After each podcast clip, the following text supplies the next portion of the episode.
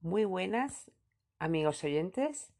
Aquí empieza otra entrega de Haciendo fácil la prevención.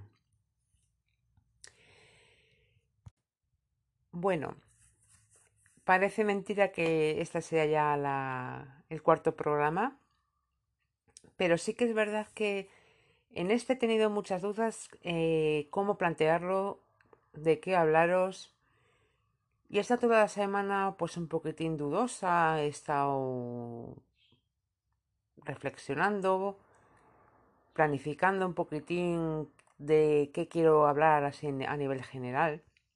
Sé que todavía quedan muchas, muchas entregas y si me lo permitís, si no me surge nada, pues yo estaré encantada de seguir aquí aportando pues ciertos debates, ¿vale? Entonces yo esta semana estado un poquitín, pues eso, pensando que, de qué hablaros en esta, en esta próxima entrega. Y sí que es verdad que también he estado toda la semana un poquitín pensando, em, rumiando y reflexionando sobre el último programa que, que os subí, que fue el 1 de mayo, el Día del Trabajador. Y fue un tema para mí muy especial y es por lo que os comenté, porque creo que la sociedad se merece que se dé un poquitín de luz a, a este tema tan tabú eh, como es las patologías y las enfermedades psicológicas. Entonces, después de volver a escuchar lo que, lo que subí, me dije, dije, pues es que tengo ganas, mmm, tengo la sensación como que me, me he quedado corta, eh, no me he quedado a gusto con todo lo que os comenté, aunque sí que sí estoy contenta en lo que, lo que, lo que dije, pero creo que no es suficiente. Entonces voy a seguir mi, mi corazonada, ¿vale? Espero que Mm, no resulte un monotema porque no pretendo eso, simplemente quiero, quiero dar oportunidad a temas que, que se plantean poco, porque como os comenté es un tema que sigue siendo tabú por desgracia y las personas que lo, que lo padecen se sienten cohibidas, eh, no ven que sean que se les reconozca eh, el sufrimiento que tienen. Entonces, eh, yo quiero seguir ahondando un poquitín en este, en este tema, pero em, a diferencia de del programa anterior, que fue un poquitín así, englobé un poquitín a nivel general, quise hablar un poquitín el tema eh, de enfermedades psicológicas, em, patologías psicológicas pero en lo que a la sociedad se refiere, quise eh, generalizar un poquitín, porque no creo que sea algo que afecte únicamente a gente que trabaja o a grupos en concreto. Las patologías y las enfermedades mentales no hacen distinción ni de raza, ni de sexo, ni de edades, ni de género. Entonces, yo quería hacer un planteamiento eh, a nivel general primero,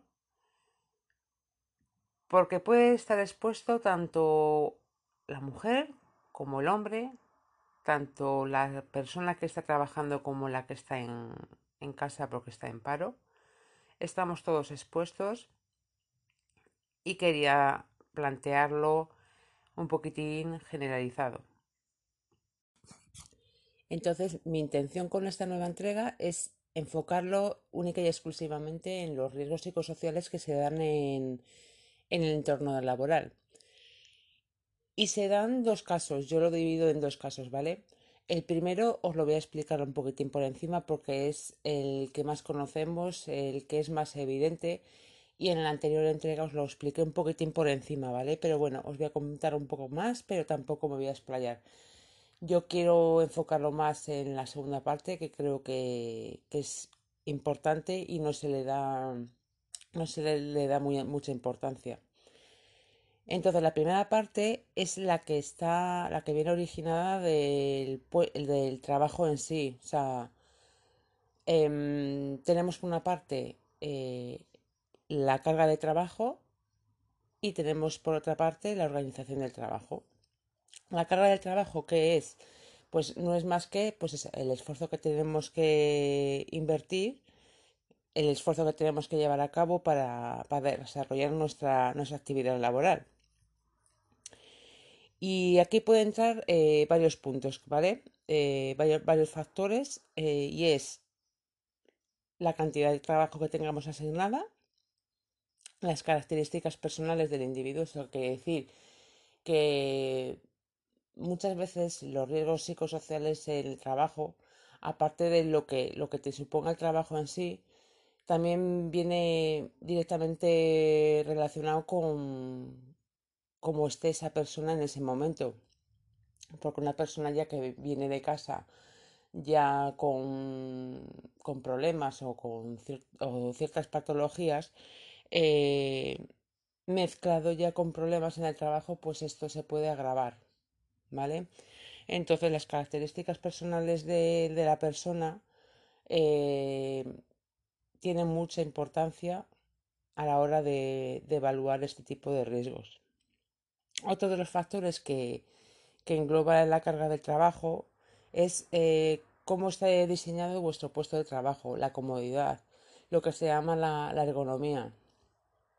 No es lo mismo eh, tener, imaginaros eh, una persona que trabaja en oficina, no es lo mismo tener una, una silla que esté enfocada a, paliar pues problemas eh, en la espalda, en los lumbares, que suele ser, suele ser muy frecuente en este tipo de, tra de trabajadores, que tener una silla ya vieja, que no tenga la que no tenga el diseño correcto, pues es, a eso se refiere el diseño del puesto de trabajo. Tiene mucho que ver también la posición en, la que tengas el ordenador, eh, cómo sea la mesa, eh, cómo puedas eh, ubicarte a la hora de utilizar el ratón. Tiene, hay muchos factores que conlleva el tener una buena comodidad o no en el puesto de trabajo.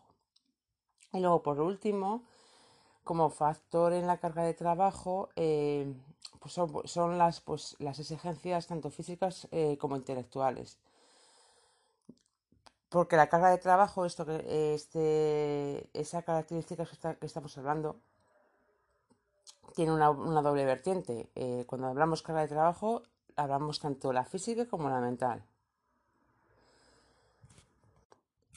Así que es súper importante en, este punto, la carga de trabajo, eh, cuando se estudia un puesto de trabajo, siempre tiene que ser acorde eh, el esfuerzo que hay que emplear en esas funciones con el tiempo empleado. Nunca puede superar las, eh, las exigencias eh, físicas y mentales al tiempo, porque entonces es cuando vienen ya los problemas, cuando se desarrollan ya las patologías. Y al contrario tampoco, no puede, no puede ser menor la, las exigencias físicas y mentales cuando el tiempo es mayor, porque entonces eh, provocaría pues, pues, también lo contrario, aburrimiento, eh, sedentarismo y eso también puede pasar factura a la hora de, del, desarrollo, del desarrollo normal del trabajo. Y luego la otra parte que habla de los riesgos psicosociales dados por eh, cuando el origen es el trabajo es la organización del trabajo. La organización del trabajo engloba lo que es, pues, mm, por ejemplo, cómo esté implantada la jornada laboral, eh, la distribución de turnos de trabajo. La distribución de turnos de trabajo ya sabemos que mm, hay, hay, bastante diversidad de opiniones. Hay gente que prefiere trabajar de lunes a viernes a jornada partida. Hay gente que le gusta trabajar a turnos porque pueden aprovechar más el día. pero sí que es, sí que es verdad que mm, hay ciertos problemas que se plantean en, prácticamente en todos, en cualquier, en cualquier distribución de, de turnos, sea la una, sea la otra. Pero sobre todo se enfoca problemas en, los turnos rotativos, es donde más se presentan eh, ciertas patologías porque se ven alterados los, eh, los ciclos circadianos. No sé si habéis oído hablar de ellos. Estos ciclos es, imaginaros como si fuera un reloj interno que tenemos, en la que da señales cuando el cuerpo tiene que descansar y, da señales cuando, cuando se tiene que uno que despertar. Nuestro cuerpo no es más que una máquina que está hecha, está hecha unos horarios y por ello en los turnos, cuando, son, cuando es el turno de mañana, pues bueno, mm, ni tan mal porque es el que más se acerca a un turno normal. Pero, por ejemplo, los turnos em, de noche o cuando hay turnos rotativos que pasas de un, de un turno, imaginaros, de por la tarde a de repente al día siguiente tienes que ir por la noche, pues entonces ya ahí veis cuando viene la, las variaciones. Entonces, ¿en qué se puede ver afectado? Pues, por ejemplo, sobre todo importante el, el sueño y la vigilia.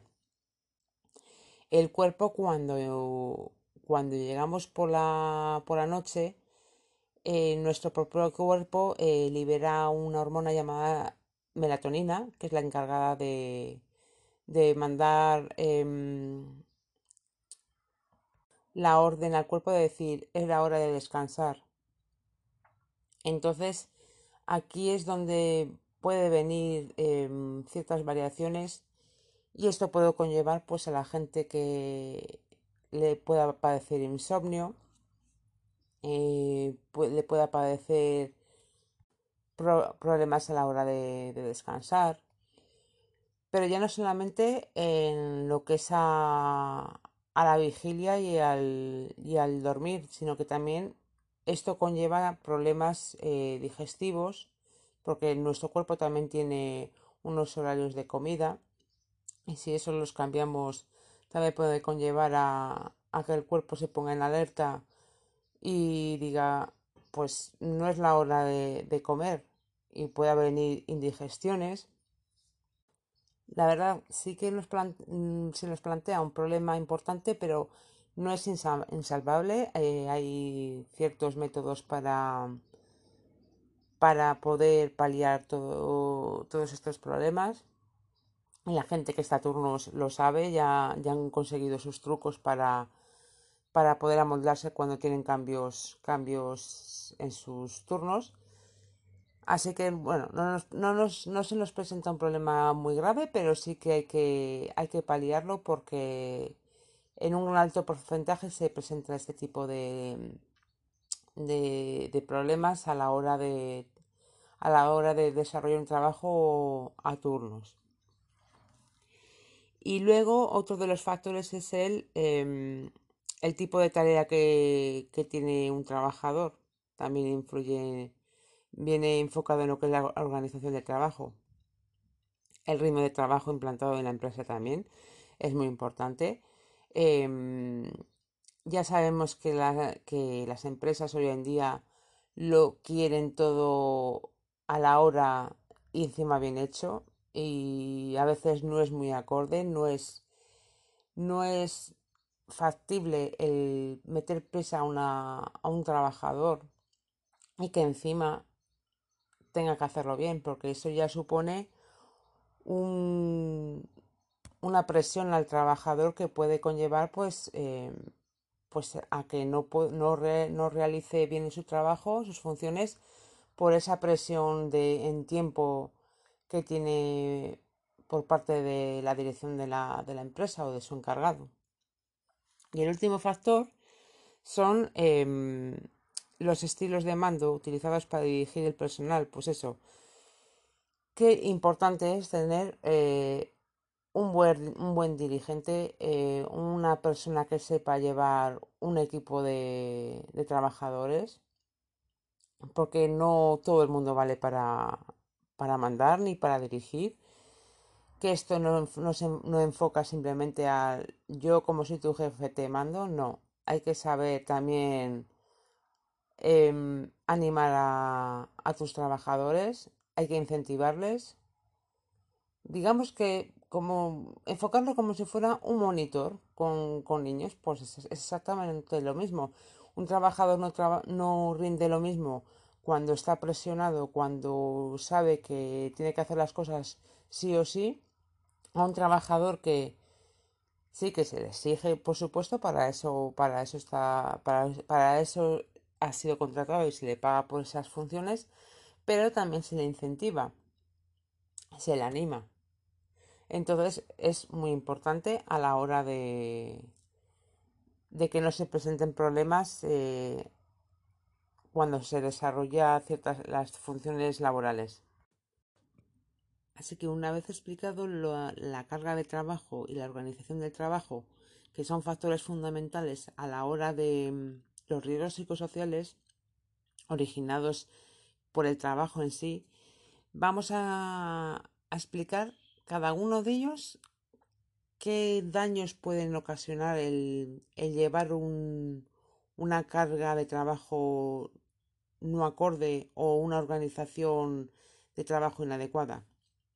Pues en la, en la carga de trabajo, como hemos, como hemos dicho, engloba tanto la carga mental como la carga física, se puede, puede derivar a un daño llamado fatiga laboral. ¿vale? La fatiga laboral es, es la reducción de la capacidad eh, que tenemos a la hora de desarrollar nuestro trabajo, tanto sea física como intelectual, ¿vale? Puede ser tanto una como otra. ¿Y por qué se puede dar esa reducción de esa capacidad? Pues sobre todo viene dado por pues cuando uno efectúa una tarea durante mucho tiempo, mucho tiempo, pues eh, ya digamos la persona eh, ya lo vuelve como algo automático y se pierde el interés y uno va ralentizando, va reduciendo sus capacidades a la hora de desarrollar. O simplemente cuando son trabajos muy repetitivos, también puede llevar a cabo una, una fatiga laboral. Por eso la fatiga laboral está muy relacionada con la carga, con la carga tanto física como mental. Y luego la organización del trabajo eh, ya conlleva ya más, mmm, más daños, ¿vale? Uno de ellos es la, el estrés laboral. El estrés, seguramente esa palabra la conozcamos eh, todo el mundo, la hemos oído. Eh, se da estrés también fuera del entorno laboral. Es una de las patologías, uno de los daños que más, más recurrente en esta sociedad por el, el nivel de vida que llevamos. Eh, como he comentado muchas veces, tenemos hoy en día un estilo de vida que mm, vivimos a toda prisa, no, no nos paramos a reflexionar y eso puede conllevar a, a una tensión. Esa tensión se llama estrés y en lo que es lo, lo laboral también se puede dar. Es una situación de tensión que se prolonga y altera al trabajador, ¿vale? Esta tensión puede alterar eh, al trabajador a la hora de realizar su, sus funciones de trabajo. Y viene muchas veces dado porque cuando la persona ve que no puede cumplir los objetivos fijados, por lo que os comenté antes, imaginaros que en muy poco tiempo tenéis que hacer, eh, tenéis que lograr unos objetivos que requieren pues mucha, mucha destreza en poco tiempo o hay, o hay que hacerlo deprisa y corriendo, entonces no se puede cumplir los objetivos. Eh, se exige una cantidad de tareas excesiva. Entonces eso puede alterar al trabajador en forma de tensión y entonces ya es cuando, cuando se altera esas facultades de, de lo que es la normalidad de, de una persona. y esto se puede exteriorizar pues en, pues, una sensación de, impotencia, de ansiedad, agresividad y sobre todo de frustración, ¿vale? Así que es un, un problema bastante, bastante importante. Hay que saberlo mantener a raya porque puede partir de la fase más, más, más baja, que es esto, pues mm, una tensión, a que termine a una fase ya más avanzada, que sería ya la alteración de la normalidad de, de esa persona, ¿vale? Y luego una inadecuada organización del trabajo también puede conllevar a una insatisfacción laboral. Una insatisfacción laboral es cuando pues cuando el trabajador pierde ya el interés de, por, su, por, el trabajo que desarrolla, se aburre y no y cuando uno se aburre pues ya deja de prestar atención. El origen de esa insatisfacción está en el, pues en, el malestar que pueda tener el trabajador en, sus tareas. Y esto em, lo puede, se puede, se puede visualizar en el, trabajador cuando ve que el interés, o sea, lo que le aporta su trabajo es inferior al esfuerzo puesto. Cuando una persona pone mucho esfuerzo, pero luego ve que los resultados no son los esperados o no le satisfacen, entonces una persona pierde el interés totalmente, ya no en el terreno laboral, sino con cualquier función o cualquier actividad que hagamos en nuestra vida diaria. Nosotros como seres humanos necesitamos que el esfuerzo que implicamos eh, se acorde con los resultados, con la satisfacción que podamos eh, percibir de, del esfuerzo empleado. Entonces, em, por eso es muy importante eh, la, la motivación de los cargos altos de una empresa y de vez en cuando no está mal y, es importante que a un trabajador se le pues se le felicite por, por, su, por su trabajo, por sus logros. Es decir, de, vez en cuando em, muy bien hecho. Sé que, y muchos dirán, em, es que es, obligación del trabajador realizarlo, no tiene por qué, por qué recibir felicitaciones. A ver, sí es cierto, pero nunca está de más. No, no está reñido el que tú estés obligado a realizar ese trabajo a que de vez en cuando puedan, puedan, pues eso, puedan animarte, a que puedan valorarte. Siempre es bueno valorar a una persona por de vez en cuando por lo que hace porque el ser humano necesitamos em, incentivos, necesitamos que de vez en cuando nos, nos, nos digan que hacemos bien el trabajo, porque eso, eso conlleva a cosas buenas tanto a la persona que se le dice como a la persona que pretende que se realice el trabajo en perfectas condiciones. No es lo mismo una persona que esté en, sus facultades normalizadas a una persona que esté con problemas o que tenga ciertas patologías, porque como he comentado antes, eh, puede conllevar a, daños psicológicos y eso influye directamente en el desarrollo del trabajo. Así que nunca está de más, eh, no cuesta nada que, las empresas muevan un poquitín en las actividades o se impliquen un poquitín en, la, en el bienestar mental de, sus trabajadores. El otro día estuve echando un vistazo un poquitín en las, noticias. y me gusta informarme de vez en cuando. Estoy apuntada en boletines. Em, en páginas de prevención, pues para saber un poquitín eh, las actualizaciones, eh, las novedades que van saliendo.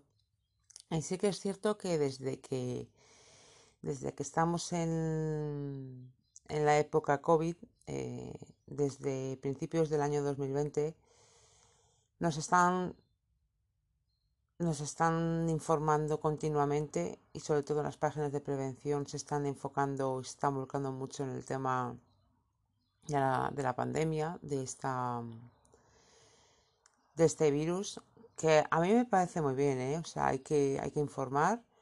Em, también hay que, hay que saber informar sobre este tipo de, de, cosas porque se puede crear mucha, mucha alarma social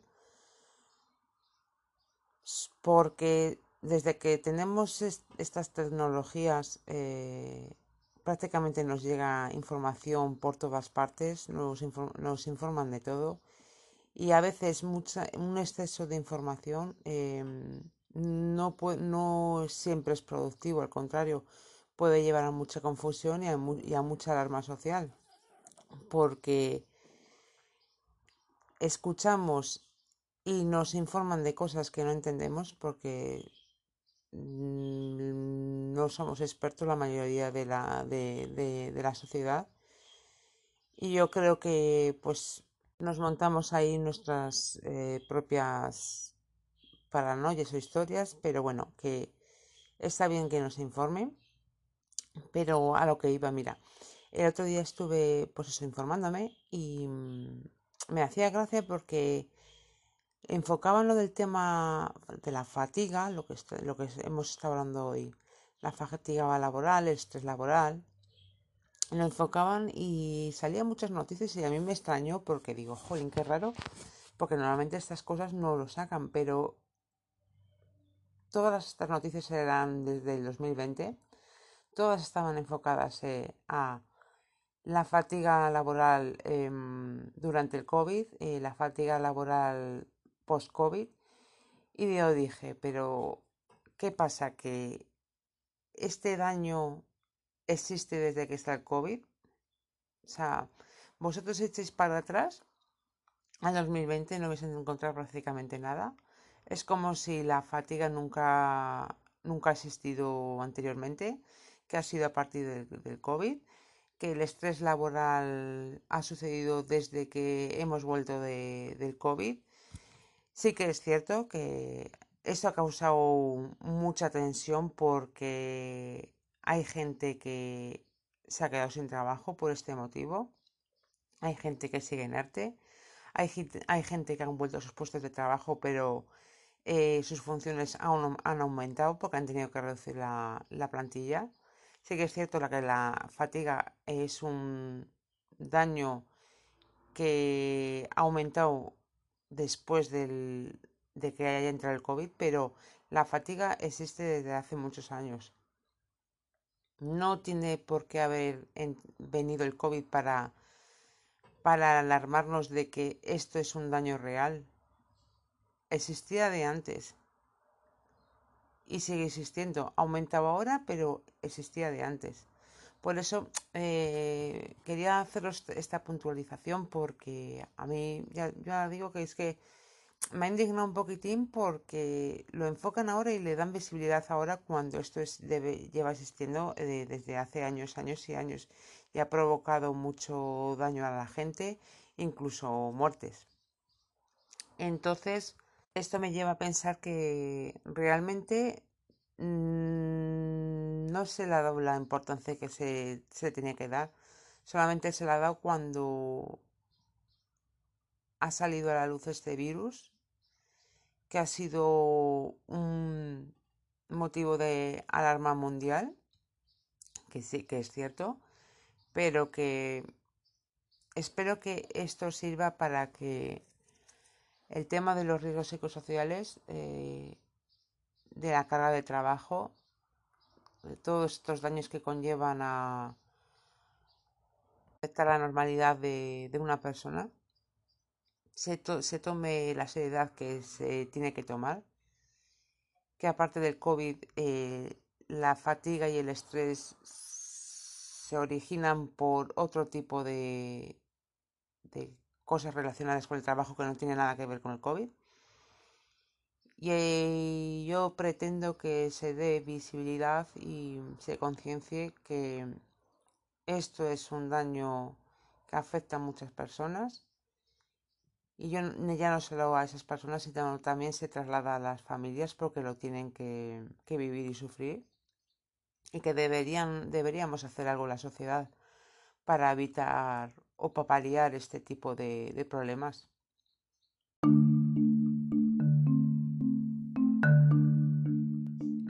Me vais a permitir como último em, daros unos pequeños consejos, ¿vale? Para, para, poder evitar o paliar este tipo de, de daños. Entonces, es fundamental, os hablé de los, de los ciclos circadianos, es fundamental un, un sueño reparador, ¿vale? Descansar bien es importantísimo para, evitar este tipo de, de daño laboral por, el trabajo, o sea, cuando, cuando se da estrés o se da fatiga laboral. Importantísimo, hacer ejercicio. El ejercicio ayuda a desconectar tanto mental como y desestresarse físicamente es fundamental el ejercicio. Yo, os aconsejo si, podéis salir a caminar, salir a caminar si, el tiempo os lo permite, tomar el aire eh, o ir a pasear. No hace, falta, no hace falta ni ir, a, ni ir a correr, ir a pasear, sentaros en un lugar tranquilo, visionar lo que tenéis delante sin pensar en nada, solo estar en lo que estáis viendo en ese momento. Respirad aire fresco. Y si veis que pues que la cosa se complica, eh, nunca está de más el buscar el apoyo de, la familia. Que no es de vergüenza acudir a ellos, eh, comentarles qué es lo que os pasa. La familia está para ayudar, eh, para apoyar y si es necesario cuando se os escapa ya de las manos totalmente, es buscar ayuda, ayuda profesional, porque el ir al psicólogo no es cosa de locos, al contrario, es de valientes, es decir, mm, tomo las riendas de mi vida y quiero ponerme bien, porque sabéis que esto es silencioso y va por fases, esto no, no aparece de un día para otro. Y si lo dejamos que vaya pasando en el tiempo, esto va a ir a peor. Así que tomar las riendas cuando hay, eh, todavía, cuando todavía no, está, no es tarde. Vosotros sois los que tomáis la rienda de vuestras vidas, no el estrés ni el trabajo. Vosotros decidís y con esos sencillos consejos eh, veréis cómo mejora mucho y podéis paliar ese malestar que podáis sentir, ¿vale? Que no os dé miedo ni os dé vergüenza el ir, el pedir ayuda profesional, porque es lo que se tiene que hacer. Y además vais a ganar en salud y en vida. Así que aquí acaba esta primera parte. En la siguiente yo os hablaré de otro tema que me parece súper importante y es fundamental. Pero lo que es eh, los ríos ecosociales orientados por el trabajo acaba aquí. Un saludo y os espero en el siguiente programa.